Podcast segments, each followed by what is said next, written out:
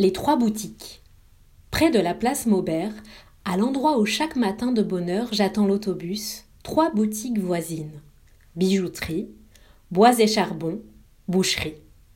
Les contemplant tour à tour, j'observe les comportements différents à mes yeux du métal, de la pierre précieuse, du charbon, de la bûche, du morceau de viande.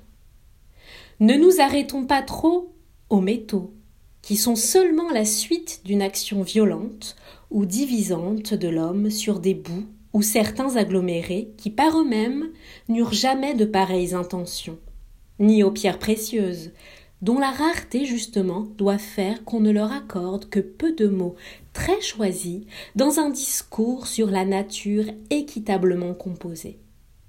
Quant à la viande, un tremblement à sa vue, une espèce d'horreur ou de sympathie m'oblige à la plus grande discrétion. Fraîchement coupé, d'ailleurs, un voile de vapeur ou de fumée sui generis la dérobe aux yeux mêmes qui voudraient faire preuve, à proprement parler, de cynisme. J'aurais dit tout ce que je peux dire lorsque j'aurais attiré l'attention une minute sur son aspect pantelant. Mais la contemplation du bois et du charbon est une source de joie aussi facile que sobre et sûre, que je serais content de faire partager. Sans doute y faudrait-il plusieurs pages, quand je ne dispose ici que de la moitié d'une. C'est pourquoi je me borne à vous proposer ce sujet de méditation. 1.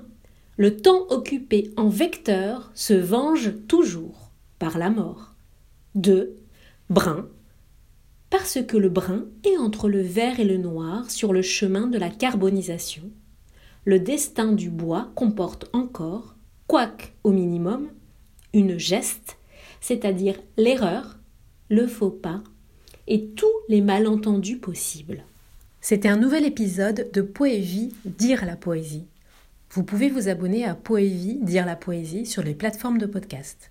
Laissez-moi un commentaire pour donner votre avis ou faire des suggestions. À bientôt!